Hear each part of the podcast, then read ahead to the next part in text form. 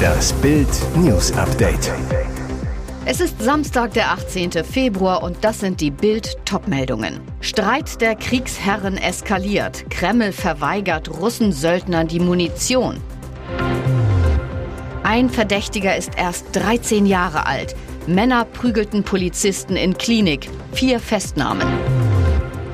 Warum Chico lasterweise rosa Klopapier bekommt.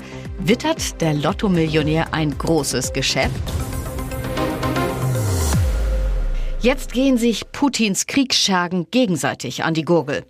Der Streit zwischen Russlands Kriegstreibern eskaliert und dem Chef der Privatarmee Wagner, Jewgeni Prigoschin, droht die komplette Isolation im Machtsystem Putin. Woran das festzumachen ist, das russische Verteidigungsministerium streicht den Wagner-Söldnern an der Front die Munitionslieferungen. Dies behauptet nicht etwa ein westlicher Geheimdienst, sondern Russlands Söldnerarmee selbst. In einem Video beschweren sich die Schergen des Kreml sarkastisch bei Verteidigungsminister Sergei Shoigu, im Moment sind wir völlig von der Munitionsversorgung abgeschnitten. Wir appellieren an unsere Kollegen und Freunde im Verteidigungsministerium. Wir sind sicher, dass ihr irgendwo in euren Lagern Munition habt. Aber wir brauchen sie dringend. Wir wären Ihnen sehr dankbar, wenn Sie uns helfen und diese Munition liefern könnten. Wir werden die Arbeit für Sie tun. Wir werden die Arbeit tun. Helfen Sie uns mit der Munition. Wagner-Chef Prigoschin unterstützte seine Kämpfer verbal. Beim Nachrichtendienst Telegram beschimpfte er den Verteidigungsminister mit homophoben Beleidigungen, wetterte gegen die korrupten Bürokraten in Moskau.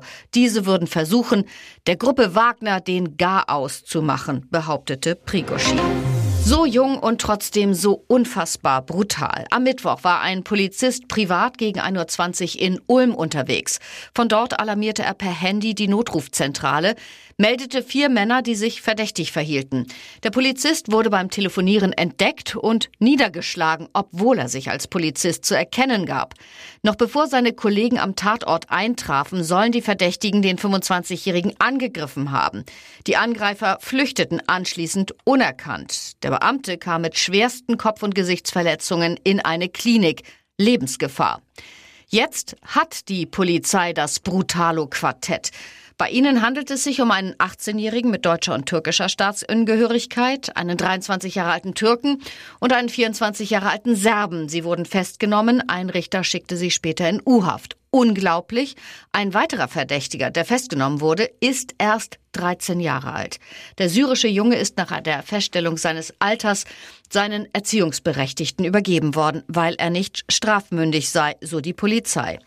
Wie die Ermittler den Tatverdächtigen auf die Spur kamen, ist unklar. Der verletzte Polizist ist inzwischen auf dem Weg der Besserung.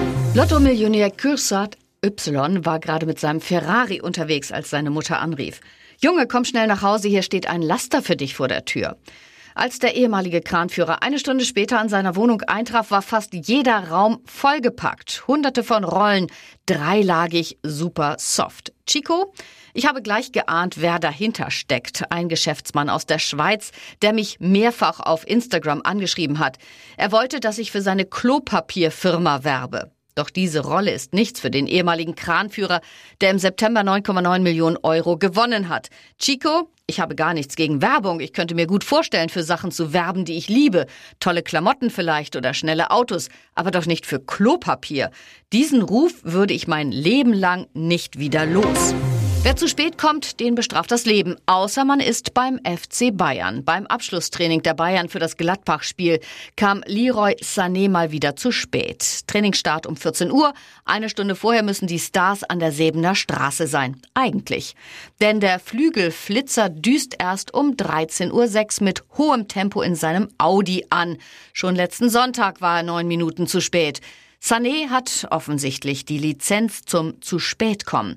Der Nationalspieler ist intern bei den Bayern schon länger dafür bekannt, fast immer als letzter zu kommen. Intern werden darüber schon Witze gemacht. Aber Konsequenzen hatte das für Sané bisher nicht. Nagelsmann gewährt seinem Star gewisse Freiheiten, wenn dafür die Leistung stimmt. Allerdings in den letzten Spielen kam nicht viel von Sané. Beim Bochum-Spiel fiel er mit Frustabgang nach seiner Auswechslung auf. Nach Bildinformationen ist das zu spät kommen ein Thema bei den Bayern-Bossen. Gut möglich, dass er bald seine Lizenz zum Trödeln verliert. Und jetzt weitere wichtige Meldungen des Tages vom Bild Newsdesk. Und ich dachte, ich hätte noch Zeit. Oft kommt die Nebenkostenabrechnung für Mieter erst im Herbst. Wegen der extremen Preissteigerungen im vergangenen Jahr graut es dem ein oder anderen schon jetzt vor hohen Nachzahlungen. Die Nebenkostenberechnungsplattform Mineco hat anhand von 2500 Vermieter Vorabrechnungen ermittelt, wie hoch der Bescheid für 2022 ausfallen könnte. Spoiler, es wird teuer.